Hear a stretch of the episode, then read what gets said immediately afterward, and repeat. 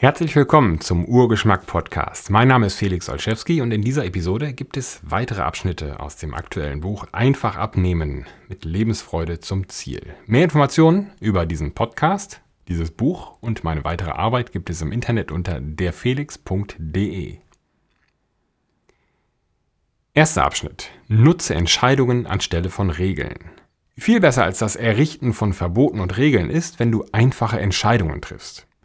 Ich darf keine Schokolade essen, klingt schrecklich. Du bist ein freier Mensch und Schokolade ist nichts Schlimmes. Das sollte dir nicht verboten sein. Überhaupt, was macht man mit solchen Regeln? Man bricht sie. Die verbotenen Dinge sind oft die schönsten. Und hinterher kommt noch ein schlechtes Gewissen dazu. Hier ist meine Alternative.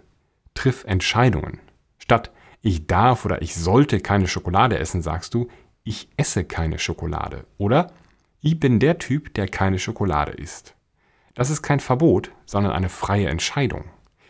Deine freie Entscheidung. Kein Gesetz zwingt dich zum täglichen Zähneputzen. Du machst es trotzdem, weil es vernünftig ist. Du tust es für dich selbst.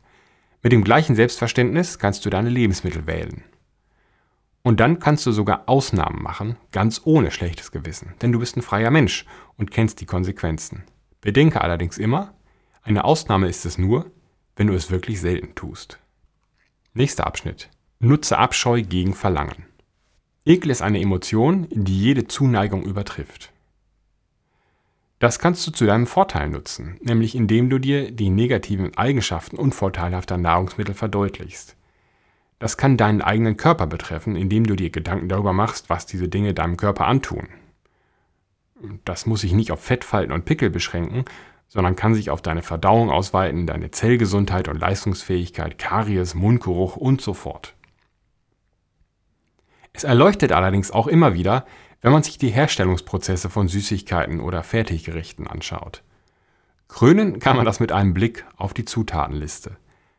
Ein Blick in die Auslage der durchschnittlichen deutschen Bäckerei und Konditorei lässt mich nicht kalt, sondern es läuft mir ein Schaudern über den Rücken, wenn ich an die Zuckermengen denke, das billige Mehl, die Margarine und natürlich die Zusatzstoffe, damit alles haltbar bleibt und vermeintlich gut aussieht. In einer handwerklich arbeitenden französischen Bäckerei funktioniert das allerdings nicht so gut. Da setze ich besser keinen Fuß rein. Und vor Ort in Frankreich geht dieser Plan nie auf. Wenn ich einen Supermarkt betrete, ist keine Frage, wie ich den Verführungen ausweichen kann.